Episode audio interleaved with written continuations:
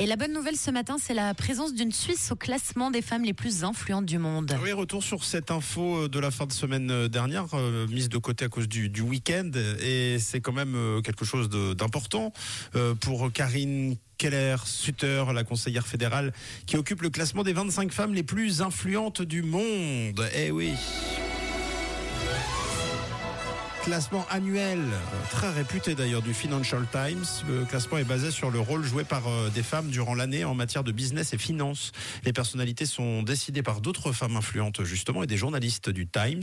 Et donc elle gagne sa place euh, grâce par exemple à son action au moment de la crise du Crédit Suisse en mars dernier qui a sauvé l'économie suisse et mondiale, dit le journal.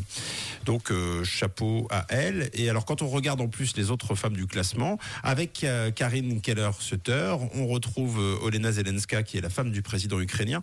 Et puis surtout on retrouve euh, Beyoncé ou encore Margot Robbie. Donc euh, Ouais, ça, ça place un mal. peu le curseur. c'est ça, c'est ça. Et effectivement, euh, c'est une, une belle prouesse pour elle. Voilà, euh, c'est une bonne nouvelle. Oui, pour elle, c'en est Oui. une. Euh, C'est une mise en lumière aussi quand même. Oui, c'est une mise en lumière. Pas pour euh, la limite, euh, pas pour le, le solde, le plafond limite des dépenses de commis à l'étranger, enfin en, en France, euh, où elle a posé une, une règle qui euh, sera discutée Ça, c'est bientôt. pas cool. Bon, c'est pas ça, par exemple, qui lui aurait euh, donné une place au classement, mais pour le reste, c'est pas mal. Donc, comme tu disais, Tom, ça pose le, ça pose le tempo, ça pose le curseur. Bravo à toi. On, on peut la tutoyer ou on Je pense Oui. peut-être Non, non, peut-être pas. Peut-être pas. Alors, bravo à vous, Karine Keller-Sutter.